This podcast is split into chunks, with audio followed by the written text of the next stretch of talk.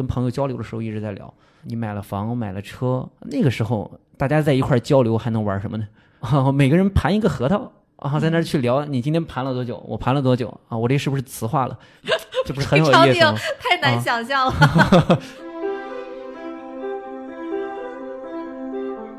我四年前这个行业刚开始，那进来感受感受。我认为它存量很小的时候，是我在五环内感受五环啊。我跑出来了之后，我发现哦，原来五环外那么大，所以它本身就是一个认知差的。有这个认知差，才决定了这个行业有巨大的改造机会，让我们九零后的人也能参与进来，一起改造这个行业。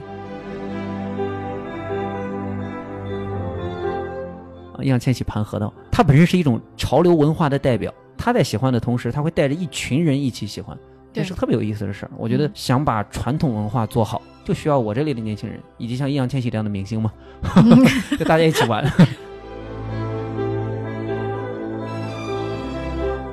材质的问题其实都比较好鉴定了，只不过它的产地标准不一。如何把一批卖好商品、有品牌且高素质的从业者筛选出来，然后让他为更多的用户来服务？本质上，我们其实承担了裁判的工作，帮行业出具一个比较良性的规则，然后让更多的人能买到更合适的商品。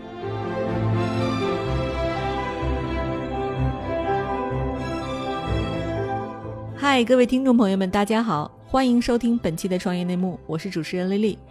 这是一档由 GGV 纪元资本发起的访谈节目，旨在为中国的听众提供更具专业视角的创业话题沙龙。我们深信，听故事是人类的古老本能，也将在每一期节目中尽可能的帮助嘉宾讲出他们最精彩的故事，讲出他们的创业内幕。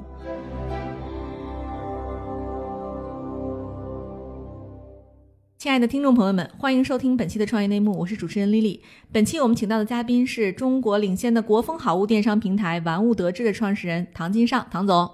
大家好，大家好，我是唐金尚。以及 GGV 纪元资本大家非常熟悉的执行董事艾瑞卡于红，大家好。对我们今天这期节目啊，是在这个玩物得志的办公室录的哈。我一进来之后，我觉得眼界大开，这个是我见过的。最好看的办公室之一啊，就是里边全是各种各样好看的这个文玩啊、雕塑啊，甚至还有什么就是各种形式各样的那个小烟斗啊，还有 CEO 办公室里的这个各种各样的手办，特别特别漂亮的一个办公室啊。就是唐总，那我们就首先给大家介绍一下吧，就是说这个玩物得志到底是一个什么样的公司，然后呢，咱们的产品主要是个啥？呃，我们是一个做国风好物品类的那么一个线上的电商交易平台。一方面，我们做一些大家熟悉的一些玉碎珠宝类的文玩的东西，然后另外一方面呢，也会有一些现在比较流行的一些汉服啊这种品类的一些商品，也有大家比较熟悉的一些茶呀、酒啊一些这种呃国风类的品类啊。我觉得这词儿特别好，啥叫国风电商？就我第一次听到这个词，您能给我们解释解释吗？我理解的国风啊，就是有一些中国传统文化概念在的一些品类，以及有一些中国特色文化的一些品类啊，因为我自己本身比较喜欢。这也是我们做这个品类的一个理由了。嗯，哎，您说的这个品类是说，因为我刚才看到门口有那个铜制的，据说价值几万块的一个观音大雕塑。然后呢，我在屋里还看到了你那个各种各样的西洋烟斗。那其实你说的这个国风是它从材料上的这种国风，还是从造型上和工艺上的是哪一种呢？呃，其实都有啊。一方面是这个中国工艺上的一些改良的东西啊，因为它有可能也是别的国家的一些材料。然后另外一个呢，就是这个中国本土的一些材料，大家比较熟悉的和田玉，其实就是比较典型的本土材料。对，哎，您怎么会想到去做这个方向的创业呀？这听着好冷门。我比较喜欢啊，我属于是从小练传统武术啊，算是比较练什么武？典型的八极拳 啊，然后还有太极拳那种啊，算是比较典型的，算是这个武术人。传统家庭。对对对，传统家庭了啊，然后从小也比较喜欢历史啊，喜欢一些文学类的东西。然后也是因为喜欢这些东西，然后才投奔到这个行业里，啊，也是在几年前的时候看到了这个行业线上化的一些机会跟趋势，而且我做起来还挺得心应手的啊，我觉得就投奔进来了。对，其实我们投的这个创业者往往都是这样，因为喜欢，所有人了解，因为了解才能知道说这个行业里面存在什么样的机会是别人看不到的。嗯，对，就像“国风”这个词，我的理解其实也是经商在做公司的这个过程当中赋予平台的这样的一个价值感。对，这词儿是咱们造的，是吗？其实本来就有啊，但是我们觉得我们做的品类跟这个词其实是非常贴合的啊，而且本身我自己理解的国风，我觉得是有一定的文化传承概念的，能赋予一些文化精神内涵的一些商品啊，所以本质上包括像现在故宫的这种 IP 啊，其实也是国风这种概念嘛。啊，大家去追逐故宫的一些口红啊，一些产品，我觉得这也是国风好物的一些东西了。嗯，对，其实我觉得在这里是不是要可以跟大家解释一下刚才所讲的这个国风里面，包括你说茶叶就不用说了，因为是中国这个传统的瑰宝吧？对，然后还有的话像和田玉、翡翠，其实跟中国的这个传统之间的这个关系，大家可能有个模糊的概念。我不知道这个金上可以给大家解释一下，说在和田玉、翡翠在中国的整个历史当中是一个怎么样的一个过程？呃，茶叶、瓷器跟丝绸，其实大家都比较熟了，对，因为这个是咱们做文化输出必备的品类。嗯，然后本质上这就是很典型的国风产品了。嗯，像和田玉跟翡翠呢，其实是属于和田玉，其实不用我讲了，熟悉历史的人其实都知道啊。然后从那个玉猪龙啊，到包括咱们杭州这边的良渚文化啊，从那个时候其实都有玉相关的一些产品，它本身其实是一种文化符号的传递啊。然后翡翠呢，其实是属于近几百年才比较流行的。比较熟悉的也是像清朝的时候，慈禧太后 啊，她会带着一些比较漂亮的一些翡翠的饰品啊，这种啊，对，也是慈禧太后带货把这个序列给带起来了，是 啊，所以本身其实也是一种历史的潮流啊，跟文化的传递啊，所以大家喜欢这种品类。对，其实那你要像您这么说，我脑子里能想到什么紫砂壶啊、是的，核桃啊，什么这东西是不是都算啊？我们现在有做紫砂壶啊、核桃啊，包括咱们比较熟悉的一些书画产品啊，其实都是有的啊，包括古钱币，大家可能比较熟的，它是唯一就是允许在线市场流通的这种啊，算是文物类的东西了。对，哎，其实您刚才提到的这个什么文玩啊，什么这一套，我我脑子里就是马上涌现出了一大堆的这个影视 IP 啊，就是其实这个围绕这个方向，其实有大量的影视作品。然后呢，包括说中国老百姓其实都是看过鉴宝这个节目的，好像每个人都有一些文玩知识。但是这个行业呢，其实它也面临一个缺乏标准、鱼龙混杂的这样一个现状。您选择这个领域创业，您有没有考虑到这些实际的问题和困难？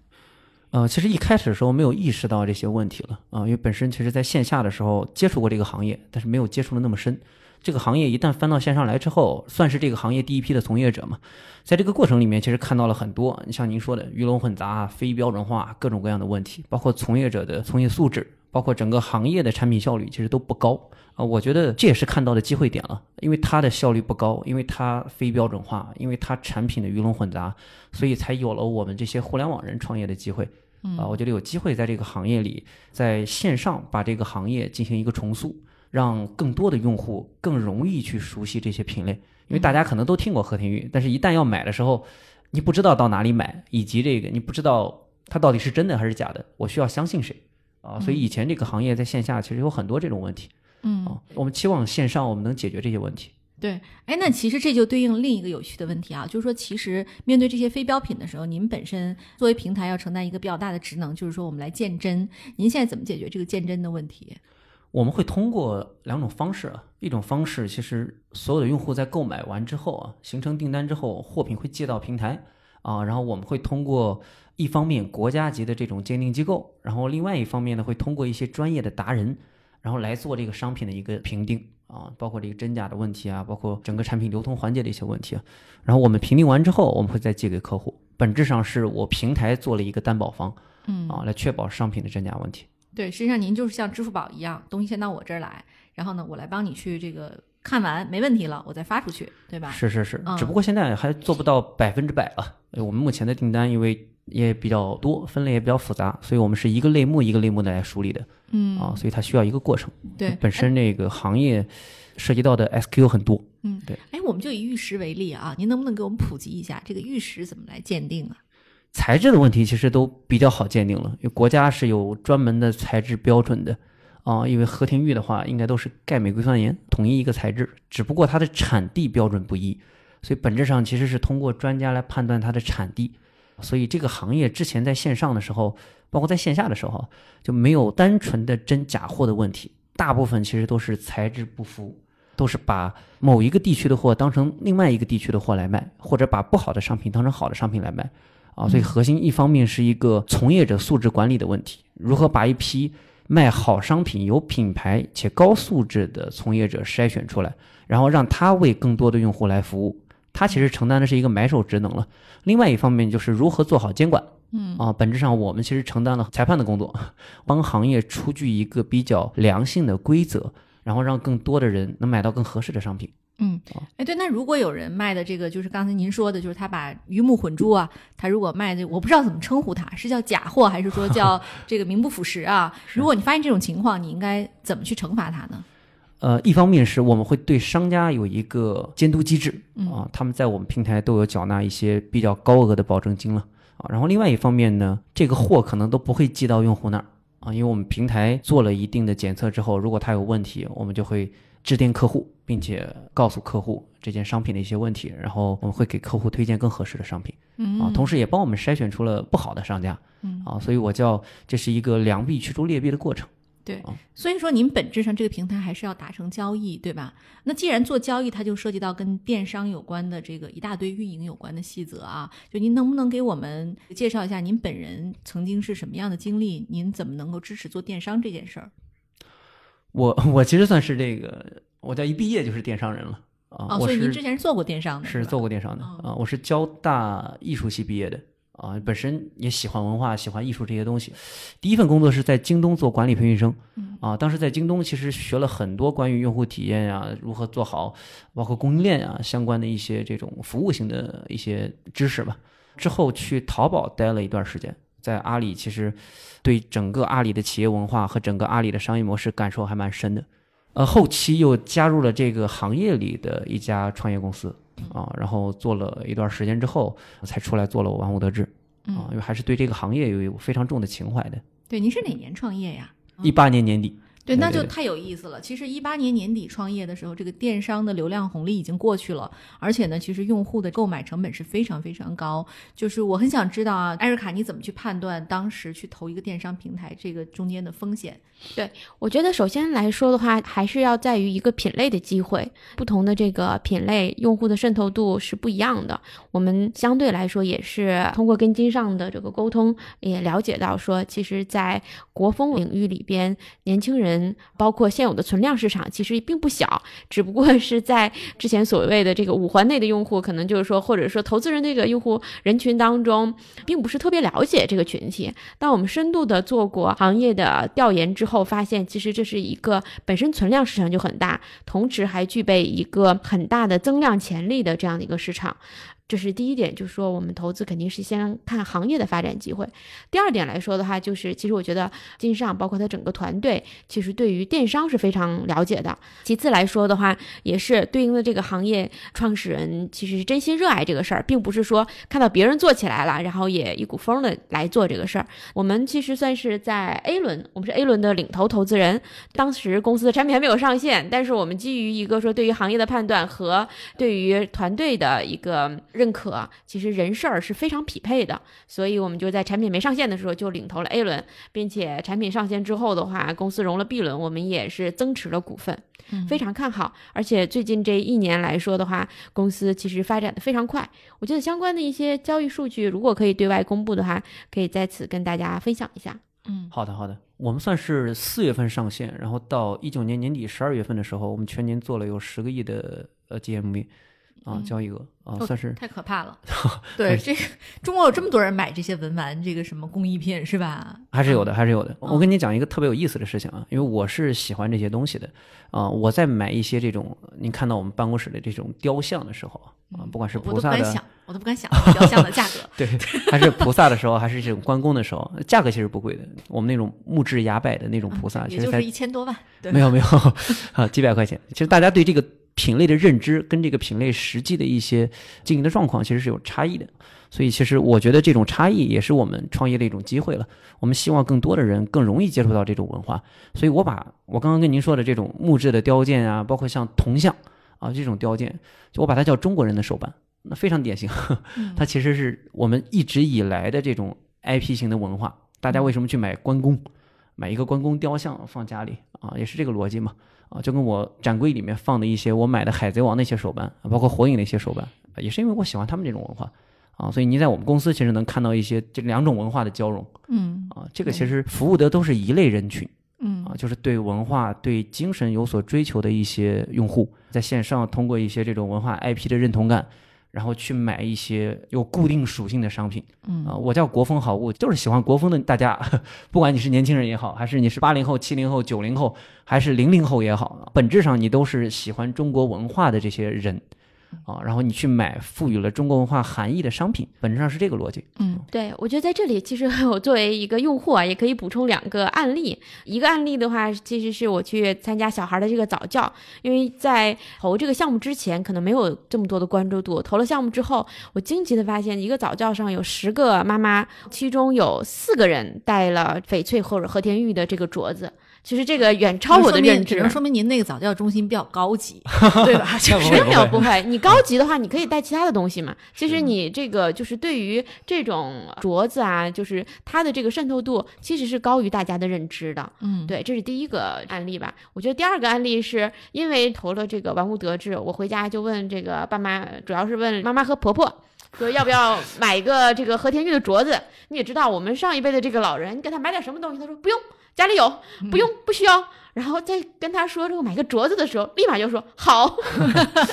就这个态度啊，就是说明他们内心是真的特别想要这种东西。对，因为之前就说其实对于这些事不了解，也不敢买。其实不是说就是有这样一群人，其实他如果有这个消费能力，并且有渠道的话，其实在这个领域其实是非常愿意去花钱的。嗯，哎，对，就说到这儿，我其实觉得这就有意思了啊。如果说您刚刚提到这个像和田玉的这个镯子这一块儿，那其实就面临着说您的竞争对手里可能有一些大的首饰厂商，他也在做这种翡翠啊或者玉石啊。对，您怎么看待这种竞争呢？您的优势是什么呢？本质上，我们跟珠宝的这些店还是有一些区别的啊，因为线下的像一些珠宝店，其实更多的销售的是像黄金这样的标准件的产品，我们这个行业还是更多以孤品为主的呃品类啊，这是在品类上是有差异的。然后第二点呢，呃，线下其实我们对应的线下的载体更多的是像呃文玩城跟旅游的一些中心，以及一些这种高档的销售会所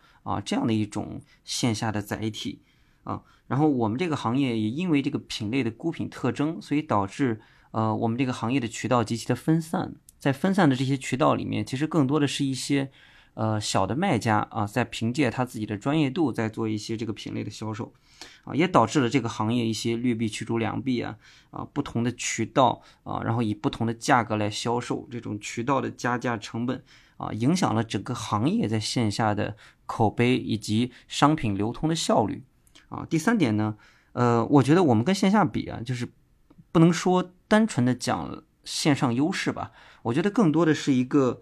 呃，不是一个竞争关系，更多的其实我们需要。助力这个行业所有的从业者快速的接触线上，并且快速的线上化，因为这个行业的线上化一定是一个大势所趋的事情啊。本质上，这个国风类的消费就是精神类的消费嘛啊，大家其实希望在线上找到能满足自己精神需求的品类的商品，所以线上化一定是个大势所趋的事情。我们要做的是什么呢？是如何帮助这个行业的从业者的存量快速的线上化，以及如何。帮助这个存量把之前这些呃文玩必须要不透明、吃药的这个问题解决掉，然后梳理出一个更好的标准啊，来服务更多的线上的增量客户啊。因为我觉得增量的客户啊，没有接触过这个行业的这些小白的这种客户，其实才代表这个行业的未来。啊，它其实跟线下的存量比，这部分增量甚至能占到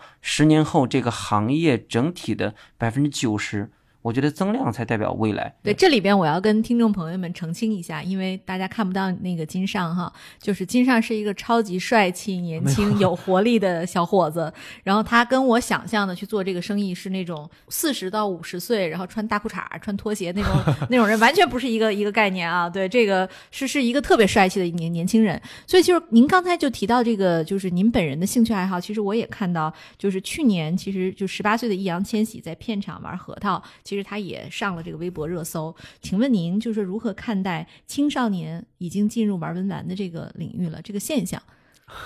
我觉得两个点特别有意思啊。我觉得第一个点，这个行业的从业者一定要是我这种人啊，是我这个年龄段的，甚至是这个我们这种啊，就有一定电商的从业知识的这种人，因为你既喜欢这个行业，然后又有机会帮这个行业做事情，这个其实是一个特别有意义和价值的事情，而且一定要。年轻人来传承文化，你才有机会渗透更多的年轻人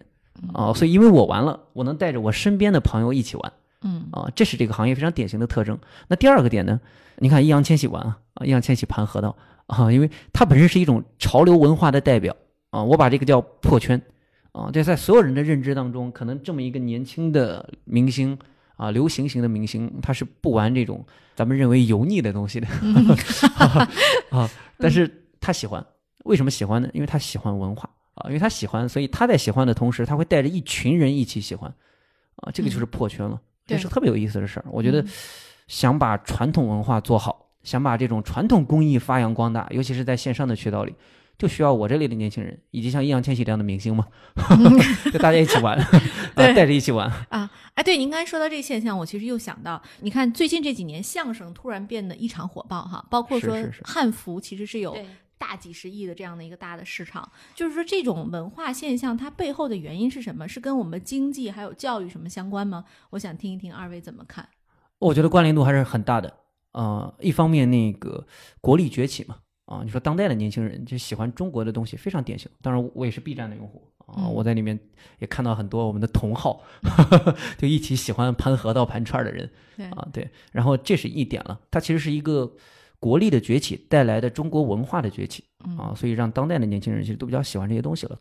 另外一个其实是一个传承逻辑了。到了这个阶段，我自己的认知啊，我其实我还跟朋友交流的时候一直在聊，我跟他们讲，我说你到了三十岁之后，你买了房买了车啊，然后那个没有什么数码产品最新的你没有了，那个时候大家在一块交流还能玩什么呢？啊，每个人盘一个核桃。啊，在那儿去聊，你今天盘了多久？我盘了多久？啊，我这是不是磁化了？啊，盘成什么样了？这不是很有意思吗？太难想象了。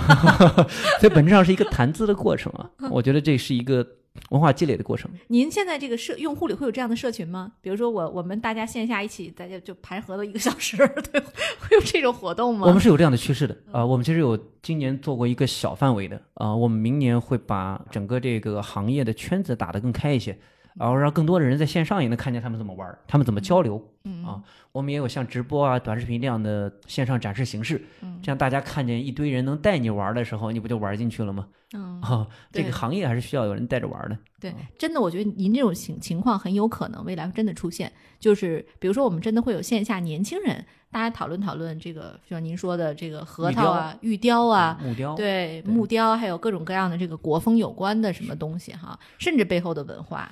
它其实是个圈层逻辑，大家可以认知到的啊。手办火了啊，我去玩手办；潮流的一些东西火了，我去玩潮流的一些东西。但本质上，其实从我们整个中国大的基数上来看啊，包括像刚刚红姐说的五环外那些人群啊，啊，就是传承最久的啊，历久弥新的啊，其实是我们这种文化的产品。嗯啊，所以我叫国风好物嘛。我希望我们能把这种慢慢的做起来。你想汉服前几年不也不流行吗？啊，也是大家开始慢慢的去追逐这些东西了。对，就汉服的日常化，是是是一个趋势，对吧？我记得前两天我跟艾瑞卡讨论过这个话题。旗袍、中山装啊，你说你现在穿着旗袍上街是个很正常的行为，嗯啊，所以本质上其实是一种传递过程啊。我做这种圈层，是我把现在就很喜欢传统文化的这些人，先以玩物得志这个平台的名义，先让他们到我们这个平台里来参与进来。啊，我们慢慢的也把一些社区啊，包括这个短视频这种形式啊，然后让他们更容易了解这个产品。对，哎，您刚才提到，就是您现在也在做直播呀和短视频这样的事情啊。在去年一整年，其实这个直播带货这个话题，现在已经变成了一个新的大的这个营销形式。就是我看到您的平台上有一个介绍，说其实玉石雕刻大师侯晓峰，还有现代织锦的创立人李嘉林，都来过您的这个玩物得志的直播间来做客哈。就是直播这种形式，您觉得它未来会成为您这个平台的一个主要的流量入口吗？呃，会成为一种主要的交易方式了。我们觉得直播是一个非常适合我们这种非标准件产品的交易方式，因为本质上它其实给线下的所有的用户啊，就给互联网上所有的用户打开了一扇门，让大家能看到一些之前看不到的东西。因为本质上我们做的兴趣类的这种非标件的产品，它是吃一个多样化的生意的。需要丰富多彩，大家才能喜欢。如果你只有一个 SKU，反而大家不追逐了。嗯啊，所以本质上是一个丰富多彩、多样化的生意。那既然多样化的话，它其实很难解决了两个问题：一个叫专业度，一个叫信任度的问题。本质上，其实我们做的所有的交易方式都是为了解决专业度和信任度的问题。嗯啊、一方面呢，你看直播这种交易方式，它很简单啊，直接就能看见货啊，然后有一个专业的主播不断的在跟您讲，然后这件产品啊是怎么怎么好啊，所以它其实是相对比较容易解决信任度和专业度问题的，嗯啊，容易做知识普及嗯啊，所以大家在线上通过这种交易方式，有了买这种非标准件商品的可能性。因为本质上所有的标准件，要非精神文化的物质文化需求的这种商品，大家比个价，哪个渠道上都能买嗯啊。但是你真的想买一些精神文化品类需求的商品的时候，你找不到嗯啊。所以其实这是我们专业化服务的价值了。既然还没有线上核心的一个渠道，那大家想到的时候，我把我的服务做得很专业，我让一堆专业化的人在我这儿啊。你说你玩核桃，玩核桃最牛的中国的人都在我这儿了。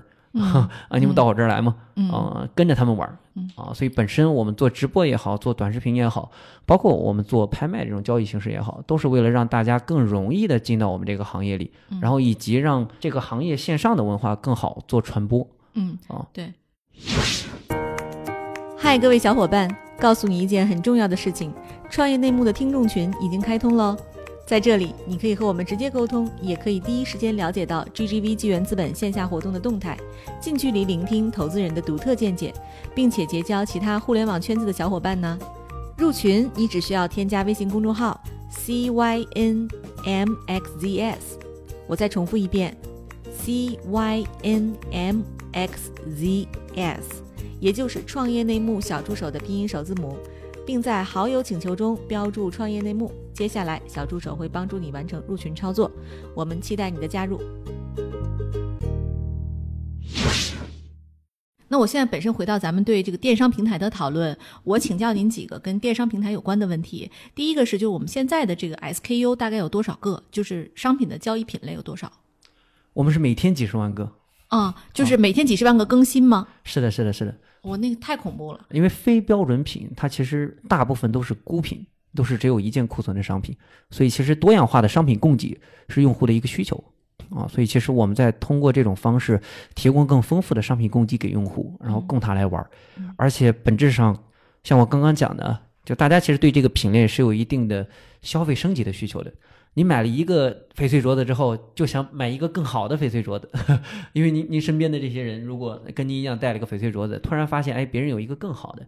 啊，没准它还有一定的收藏价值啊。因为大家买翡翠镯子的时候，一直都讲买了是为了什么呢？为了当嫁妆的，嗯啊，为了给女儿能变现添嫁妆的，哎对对对。然后本质上其实是一个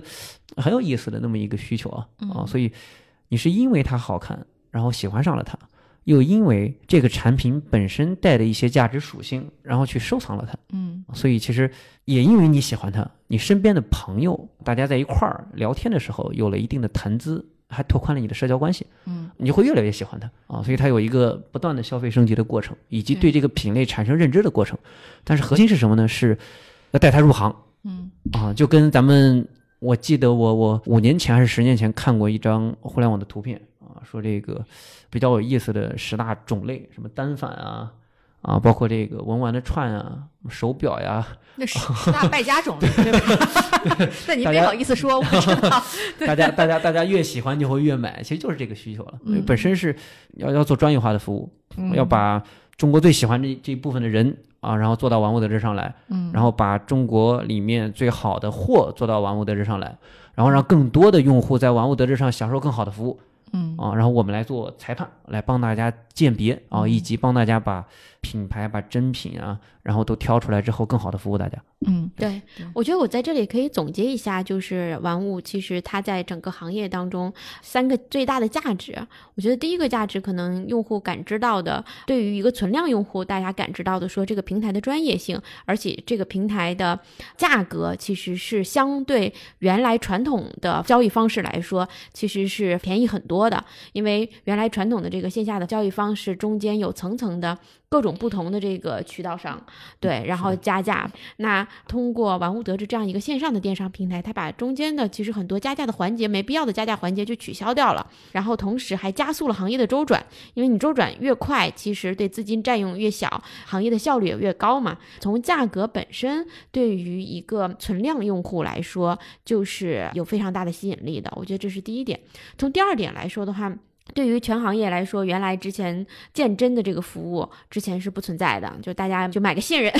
对吧？但是这种信任其实是凭空的。对，那现在有一个专业的平台说，哎啊，当然这是有一个逐步建立的过程啊，一个品类一个品类的去建立。我从商家发给你之前，先发到我们的这个平台上。那第三个点来说的话，就是刚才讲的，无论是今天的视频，还是直播，还是说拍卖，其实它承担的是一个文化传播的过程，就是把原来从这个存量核心的这样的一个用户，像一个更广大用户想买，但是又不太明白这样的用户，其实是传播中间的这个文化的价值，这里面的这个历史啊，还是艺术啊，还是文化呀，通过副媒体的形式讲给大家听。所以我觉得这三个点的这个核心价值，其实是玩物得志给用户来说非常核心的这样的一个点。嗯，对，我就多问一句，就说玩物得志现在的用户画像是什么样的呢？我们其实八零后的用户占了大概百分之六十二左右，你就是八零后，那就基本上是三十岁以下的占到三十九岁以下吧。啊，对对，三十九岁以下的，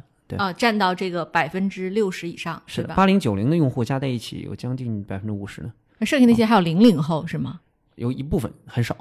啊 对，零零后还没钱，对对对啊，看消费能力的话，其实嗯八零后、九零后为主了。对啊，然后还有一部分七零后。对，客单价大概多少钱呢？我们客单价现在两三百左右，初步入行的产品啊，都不会是特别贵的。嗯，啊，因为本身其实是慢慢培养爱好嘛，逐步败家的过程。对对对啊对，嗯，是对逐步喜欢的过程。是，对，你知道吗？我把我把它形容什么？我我们平台的一个典型的用户啊，举个简单例子啊，就女孩子买包包，从买第一个开始啊，可能到第十个都刹不住手了啊。那我刚刚讲的，嗯到了一定的年龄啊，然后你的房子也有了，车子也有了，那个时候你可能老婆孩子也都生活的挺好的，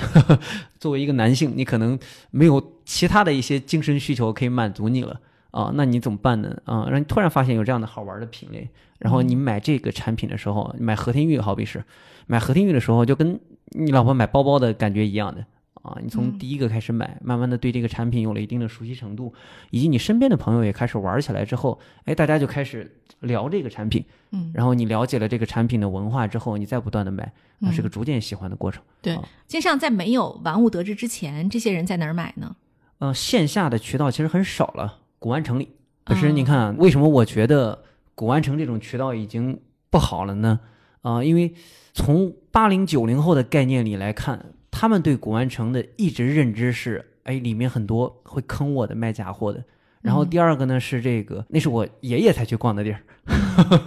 可能不是我去逛的地儿啊。所以其实渠道随着线上化的过程，它在逐渐的改变，那认知也要改变。玩物得志在线上也没叫玩物古玩城嘛，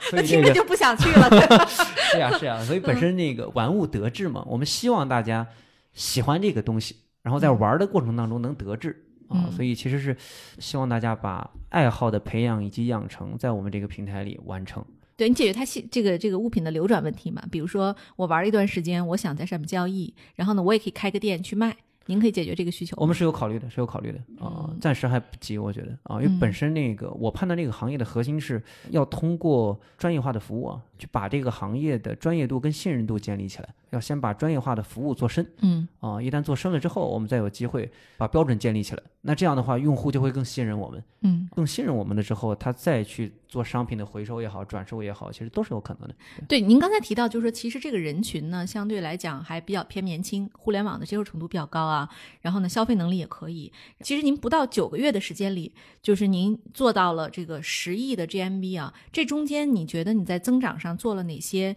让你觉得可以值得跟大家分享的比较有意思的这种尝试？我们觉得我们九个月能跑到十个亿的核心啊，我觉得一方面是我们做对了需求，因为本身这个行业的线上化是个趋势啊，你在这个趋势里做事情，其实就会事半功倍。然后第二个点呢，是我们解决了这个行业的一些效率端的问题啊，一方面是刚刚可能红姐讲到的啊，它的渠道端的这种不透明，然后另外一个呢是这个行业里的所有的从业者，他其实没有一个线上的经营渠道，然后能让他放心的把他的客户甚至带上来，包括他自己服务客户的能力有限，我们怎么样去扩大他服务客户的能力？啊？就我们其实在帮助这个行业里面最深层次的这些从业者解决了问题，解决了他们的问题之后呢，我们再找到了一群喜欢这个商品的客户。嗯。啊，然后两边做了一个需求匹配嗯。啊，这两个需求匹配决定了我们的发展。比较典型的一个数据可以证明啊，我们九个月做了有十二万的商家入驻嗯。啊，所以其实是行业里最专业的一群人，任玩物得志推给这个行业的一些良性规则，所以他们聚集到了玩物得志里，所以玩物得志才有那么大的机会，在那么快的速度里把整个平台发展起来。对我其实就想知道，就是说你的你现在就有十二万商家啊，你还记不记得就是你的第一个大商户，你是怎么说服他加入到你的平台里？我觉得一方面是通过我们的专业度了，我们对电商相对还是比较专业的啊。那你会去拜访他们？还是呃，会去会去。另外一方面，因为我本身也是圈内人嘛，嗯啊，所以圈内很多的商户也好，有些认识啊，啊，有些认识的种子用户都是你的朋友，对吧？种子用户都是我们的朋友啊，啊嗯，我们本身也是这个行业里的圈内人。嗯我们这种品类啊，我们这种圈层的核心是你一定真的要喜欢它，你一定要是这个行业里面的重度用户，不然你既不了解用户的需求，也不了解这个行业里面卖家的需求，你就很难做啊。嗯本身你自己是这个行业的重度用户，你就明白这个行业要解决什么样的问题。嗯只不过我们之前的电商经历是我们解决这些问题的手段啊，嗯所以我们通过喜欢以及结合这些手段，做成了玩物得志这个平台。嗯啊，我们的路其实还很长，我觉得要给这个行业解决的问题还很多。我在玩的过程当中，我觉得我还有很多问题、很多需求没有被解决、没有被满足，嗯所以我才觉得机会很多啊。嗯包括我在线上，我也希望找到更多能带我这么玩的人嗯啊，然后找到更多跟我一起玩的朋友啊，嗯大家聚到一起，呃把这件事情玩得更好。对我前两天听说啊，就是那个我们跟那个 Doris 一起聊了一次，就是刀姐哈，赫赫有名的营销专家。然后呢，她提到就是说，在营销这个领域呢，现在几大工具，其中叫两微、小快、抖 B。就是微博、微信、小红书、快手、抖音和 B 站啊，这里边就是他说你要是做 C 端的产品，可能就是哪个都少不了。这几个渠道里，您觉得您哪个用的最好？我们目前还是在微信里为主啊，呃，我们的微博也好，包括快手、抖音以及 B 站，我们还没开始打开。呃，不过也是我们的重点，我们接下来也会重点尝试，因为我觉得我们先把我们的服务内功建好啊，把服务内功建好了，我才敢服务更多的客户啊。我也希望我们的服务标准能输出以及呃服务到更多的客户 啊，这样一旦我们的服务内功建好了，我们开始就会去接触一些更多的渠道。更多的流量渠道啊，然后在别的流量渠道里面去服务更多的客户，也是一个呃比较好的服务途径了啊。嗯我也不排斥这个这种方式，对我们很开放，很开放，对，嗯内功渐强，对对，哎，其实你看金尚，你是九零年的对吧？对对对，对，其实今年你也就才三十岁。已经三十岁了，对 对，其实一个三十岁的人，其实你要管理一个两百多人的公司，而且你所打交道的这些，无论是玉石厂商，还是这个首饰商，还是什么古古玩的这些厂商，都是比你年纪大得多，甚至是说比你资本大得多的、雄厚得多的这样的人。就是你在这个无论是跟商家管理还是公司内部管理的时候，你有没有遇到过什么挑战？内部管理我觉得还是有一定的挑战的啊，因为我我一直跟自己讲，我说三十而立嘛。啊，三十而立的时候管理三百个人，啊，也挺合适的。对当然，公司因为快速发展嘛，在九个月的发展过程当中，我们快速扩张到了三百个人。然后这个里边其实有很多管理端的挑战的啊，你怎么去让你公司的人才成长的速度更快，以及怎么样获取到更好的人才加入我们，跟我们一起干啊？包括像您说的，跟行业内的一些比我们年纪大的人交流的时候，你怎么去交流？然后我觉得管理的问题呢，我就用管理的方式跟管理的手段来解决啊，包括像咱们 GGV 这边一些投后也会帮我们去做一些管理的课程。我们是京东的管培嘛，啊本身其实在京东也吸收了很多京东式的那种管理的风格。嗯、我们通过提升自己的管理能力来管理更多的人啊，这是管理层面的。然后跟行业内的一些比我们年纪大的人交流呢，我觉得，呃，我们有一个共同点，我们一样喜欢这个行业嗯，啊，你只要喜欢这个行业，够专业，对对你够专业，嗯他们就会跟你交流。嗯，所以本质上，其实大家在同样的一个起跑线上。对对，而且你还比他更懂互联网，更是是是我叫差异化优势。我之所以，嗯，别人都觉得九零后来来干这个行业，觉得是个很有意思的事儿。我四嗯年前干这个行业的时候，别人都会问我，你怎么进了那么油腻的一个行业？啊，那个时候可能连投资机构啊、市场啊，大家都没有关注到这个行业的。嗯我我是真的觉得，呃，喜欢啊、嗯有机会啊。然后这个行业刚开始，那进来感受感受啊，结果一感受发现，哇，这个行业那么大啊！以前我也认为这个行业的存量很小我也是进来之后才发现，哦，原来我认为它存量很小的时候，是我在五环内感受五环，啊，我跑出来了之后，我发现哦，原来五环外那么大啊，还有那么多啊，那么多人喜欢这些东西，所以它本身就是一个认知差的，啊，有这个认知差，才决定了这个行业有巨大的改造机会，让我们这样九零后的人也能参与进来啊，就帮帮他们做改造。以及像您说的，呃，易烊千玺喜欢，对，是吧？啊，大家喜欢文化的人，既然有共同的爱好，那就跟我刚刚讲的一样，我们跟行业内的专家，我们是有相同点的，我们一样喜欢这个事情、这个品类、这个行业，那我们就可以一起改造这个行业。对，哎，对我正好艾瑞卡也在啊。那个，我问一个跟投资过程相关的问题，就是金尚，我知道你的这个背后的这个股东结构也是非常的豪华啊，全是 大名字，什么真格呀，然后源码呀，啊，险峰啊，都在里边。就是你这么多大机构，包括 GGV 啊，就是你在每一轮融资的时候，你被问到最多的问题是什么？最挑战的问题是什么？最多的问题，我觉得还是行业的一个认知的相关的问题了啊，就是大家也没法判断说我们这个行业在线上是一个什么样的发展路径。嗯啊，可能我们要 VC 做扫盲工作，没有 也没有，大家都很专业啊。我们接触下来，教育工作没有没有，大家就是接触下来，我们的几家投资机构，我觉得都相当的专业啊，包括那个尽调完之后啊，都给我们输出了很好的方法论来支持和支撑我们的发展啊。我觉得算是大家一起共建的过程吧。啊，我觉得是这个行业线上的机会刚开始，啊，我们也期待着像我们现有的投资机构一样的，咱们投资圈的人能跟我们一起啊，然后能帮助这个行业线上改造啊，这是一个比较典型的特征。对，那最难的问题呢？最难的，我觉得就管人的问题算是难的吗。啊，他会问很多管理类的问题。对对对，我觉得一方面是这个电商基因我们还可以。啊，你像我们，我们要做一些就是重度服务的，包括一些破圈的行为啊，就是怎么样让更多的年轻的用户也能喜欢我们这个平台啊？那这个其实是我们需要面临的挑战啊，也是我们接下来要解决的一些问题。我其实不太担心这个问题的，嗯，因为我我觉得我还是年轻人，对，自己是年轻人，然后去解决这种年轻人的问题的时候就很方便啊。然后本身您看我展架上，我我我放了一面墙的手办 啊，这边又是。啊，一面墙的这种木雕啊，所以我喜欢，我觉得，嗯，对，艾瑞卡，你还记得你当时投的时候最大的顾虑是什么吗？其实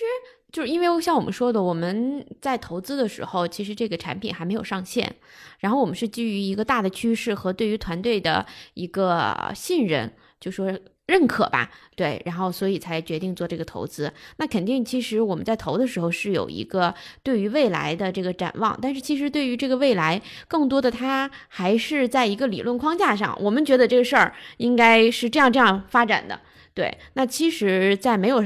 产品没有上线之前，这一切的都是假设。那怎么样说这个假设到底是不是对的？其实是是存在一个不能叫顾虑吧，这就是呃我们疑问。对我们就是说说白了就是嗯投资嘛，就是你要知道自己投的是什么，可能但是最大的风险点在哪儿，这是当时的一个判断。其实回过头来再说的话，我觉得这一年来其实金上成长非常非常快，而且这个玩物得志的这个产品。你从一个普通的用户来看，可能没有什么太大的变化。感觉我昨天来是这样，我明天来就它有新的功能，对，但是实现的这个核心价值是没有什么变化。但实际上，团队就是我们因为经常一起探讨嘛，说在这个短短不到一年的时间之内，看起来顺风顺水，但实际上已经迭代过三次了。就在这里边，其实有过三次的思想上的这个认知，表面上看起来逻辑很顺，实际上是背后经过了多次的思想迭代。对，所以你还是觉得你当时赌的是对的，对我觉得我们赌的这个方向和这个人，就是这个是完全没有问题的，只不过是说中间当时的一些假设，可能有当中其实有一部分是不成立的。但是我们在这个九个月之内，其实可能每三个月迭代一次，拥抱变化。对 对，拥抱变化。对，我觉得这才是坦白说，因为咱们这个节目是创业内幕嘛，这才是真正的创业内幕。就是看起来是一帆风顺的事情，但是背后经历了无数次的思想的这个迭代。嗯，呃，对，金上，你理想中的这个玩物哈，它在一年之后，你觉得它会长成什么样？两三年我们不知道啊。我希望王物得这会变成喜欢国风的这些人啊，最喜欢逛的圈子。也许以后我就是这面手拿一个戴个大手串儿，然后盘着核桃，然后穿着汉服，然后是不是就可以就这一套东西就可能都在这儿搞定了？是的，是的，我们这个行业里面有一个特别有意思的搭配啊啊，叫劳力士配核桃 啊，证明你有钱的核心，劳力士配个核桃，而且是盘了十年的，啊，这是特别有意思的一件事儿。我觉得哎，你觉得未来我我开个脑洞，你觉得未来会有专门帮你盘核桃这个职业存在吗？不是没可能，对不对？但就是还是自己盘的有意思，别人盘的那是别人的，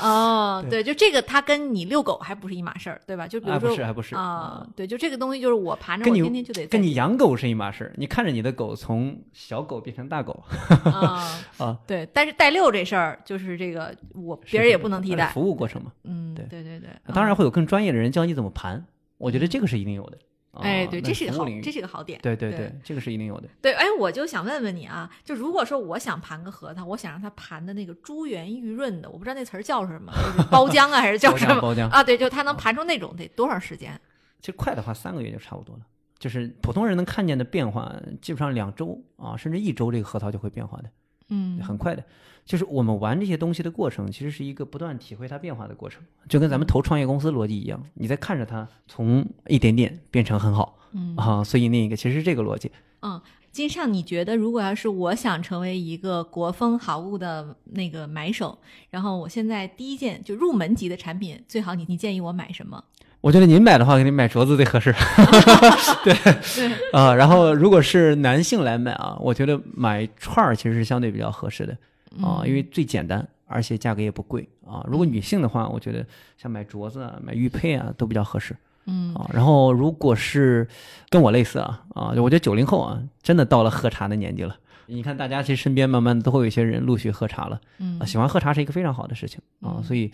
拿茶当入门款也是可以的。对，金尚，我问一个有点得罪人的问题，啊就是你说就在那个我在商场的这个珠宝店里买的翡翠和在咱们平台上买的翡翠，就质量上会有什么本质区别吗？没有区别，啊，就是少了中间商赚差价，对吧？是是是，哦没有区别，没有区别。本质上，我刚刚讲了，这个行业材质没有任何的区别啊、就是从化学物质上来讲，它都是一种材质，只不过它价值的认同是不同的。就跟为什么新疆的和田玉贵，而青海的和田玉就便宜一点啊，是因为传承下来之后，所有的人都认新疆的和田玉，因为和田这个地方是新疆的，玉石出产，大家认和田这个地方的玉。但是你戴手上会看出有什么区别吗？普通人看不出来啊，当然专家还是能看出来的哦。啊，，就跟大家钻石其实鉴定也是这个，对，大家去买一个 LV 的限量的包，跟一个普通的包，包括这个不懂 LV 的，就是能买得起奢侈品的，在中国我觉得一成都不到嘛。啊，真的买 LV 这个品牌的人，那毕竟还是服务少数人的嘛。嗯。那大部分人其实不知道你这个包值那么多钱的，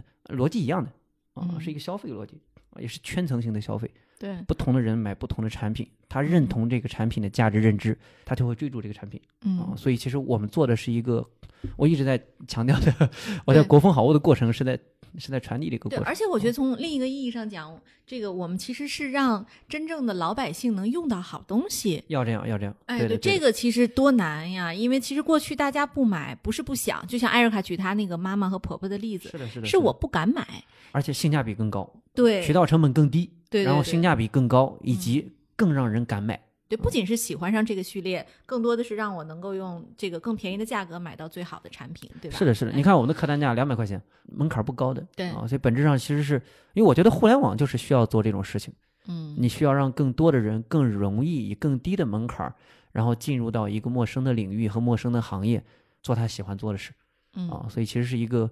我们希望我们所熟悉的电商的知识以及这种互联网的技术啊，包括像直播的这种发展嗯啊，能帮助这个行业把效率提升，把行业改造，然后帮助更多的用户能认知到像我们这种专业化服务的平台。还有机会的话，我们也希望做更多的像汉服啊、旗袍啊这种大众上年轻人也喜欢的一些东西。对，哎，说了这么多啊，这个这么热闹，然后开开心心的聊了一期这个跟国风好物有关的内容哈。我再问问，就是金尚，你们现在招人吗？招啊招啊，特别缺人。对，那个你现在在招什么职位啊？金山，跟大家说说。哦，我们很多职位都在招，嗯 包括那个产品端的，我们 B 端、C 端的产品经理，然后包括这个运营端的啊，像一些直播的运营啊、社区的运营啊，包括像技术口的一些算法啊，包括核心的一些技术，然后有啊，有想做国风好物的，跟我们一样有这种兴趣爱好的，嗯甚至是喜欢传统文化的嗯啊，各位其实都可以来加入玩物得志。对，哦在哪里可以找到我们的投简历的方式呢？呃，我们的 HR 的邮箱是 HR at 装点文化拼音 .com 啊，然后 Boss 直聘上也有我们挂的一些职位啊，嗯然后大家其实也可以搜一搜，对哎玩物得志嘛对，成为员工有没有内部价购买？啊，那肯定有，那肯定有。对，大福利啊！是是对大家，对大家，如果对这个行业感兴趣，一定要加入这个玩物，然后加入我们 GGV Portfolio 的好公司。哎，应该送个优惠券给各位创业内幕的听友吧？对这个建议好，就是如果说大家积极的在我们的这个创业内幕听友群里，或者是在我们本期节目下面留言的话，然后我们会随机抽出两位送出优惠券可以的，可以的，谢谢大家参与啊，啊。好，本期节目到此结束，谢谢大家，再见。再见。再见。